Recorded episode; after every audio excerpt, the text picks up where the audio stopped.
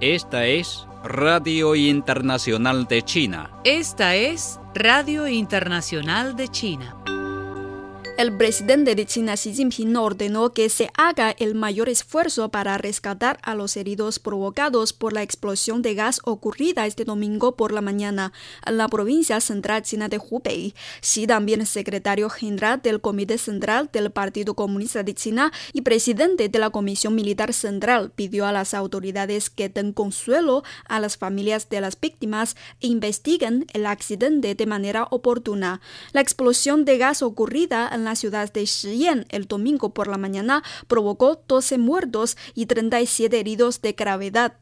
Según los datos publicados por el Ministerio de Comercio, en los primeros cinco meses de 2021, el uso real de capital extranjero en China aumentó un 35,4% interanual, lo que supuso un incremento del 30,3% respecto al mismo periodo de 2019. El número de empresas que invierten en China ha mantenido un crecimiento sustancial.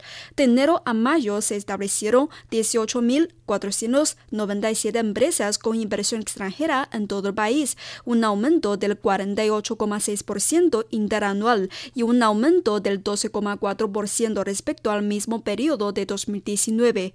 En términos de industria, el uso real de capital extranjero en el sector de servicios fue de 381, 9 mil millones de yuanes, un aumento interanual del 41,6%. El uso real de capital extranjero en las industrias de alta tecnología aumentó en un 34,6%, de las cuales las industrias de servicios de alta tecnología aumentaron en un 37,6% y las industrias manufactureras de alta tecnología aumentaron en un 25%.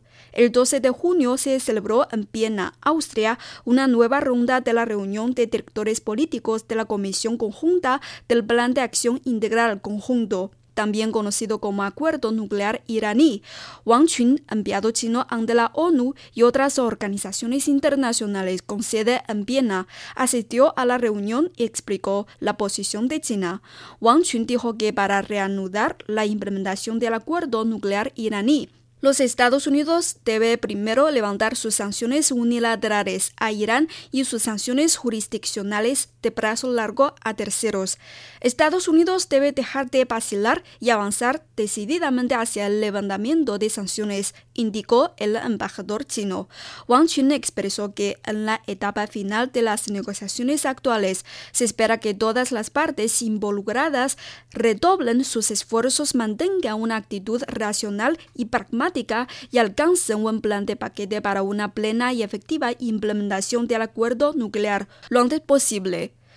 La ceremonia de entrega de las vacunas contra la COVID-19 donadas por el gobierno chino a Afganistán se llevó a cabo el día 12 en el Palacio Presidencial de Afganistán, a la que asistieron el presidente afgano Mohammad Ashraf Ghani, el ministro de Salud Pública Wawid Mahar y embajador chino en Afganistán, Wang Yu. Las vacunas chinas llegaron a Kabul el 10 de junio. Ghani dijo en la ceremonia de entrega que la asistencia de China a Afganistán es una manifestación plena de la amistad entre ambas naciones y también es una prueba contundente del apoyo del pueblo chino al pueblo de Afganistán.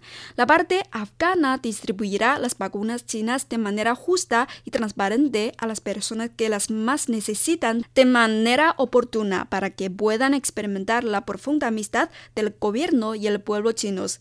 Ghani dijo que Afganistán atraviesa un periodo especial y aprecia su amistad con China, un gran vecino. Espera llevar a cabo un diálogo y una cooperación integrales con China expandir las exportaciones a China, fortalecer la cooperación económica y comercial y los intercambios de personal y espera que China brinde más asistencia a Afganistán para ayudar a mejorar su capacidad para prevenir y controlar la epidemia y promover el desarrollo económico en el futuro.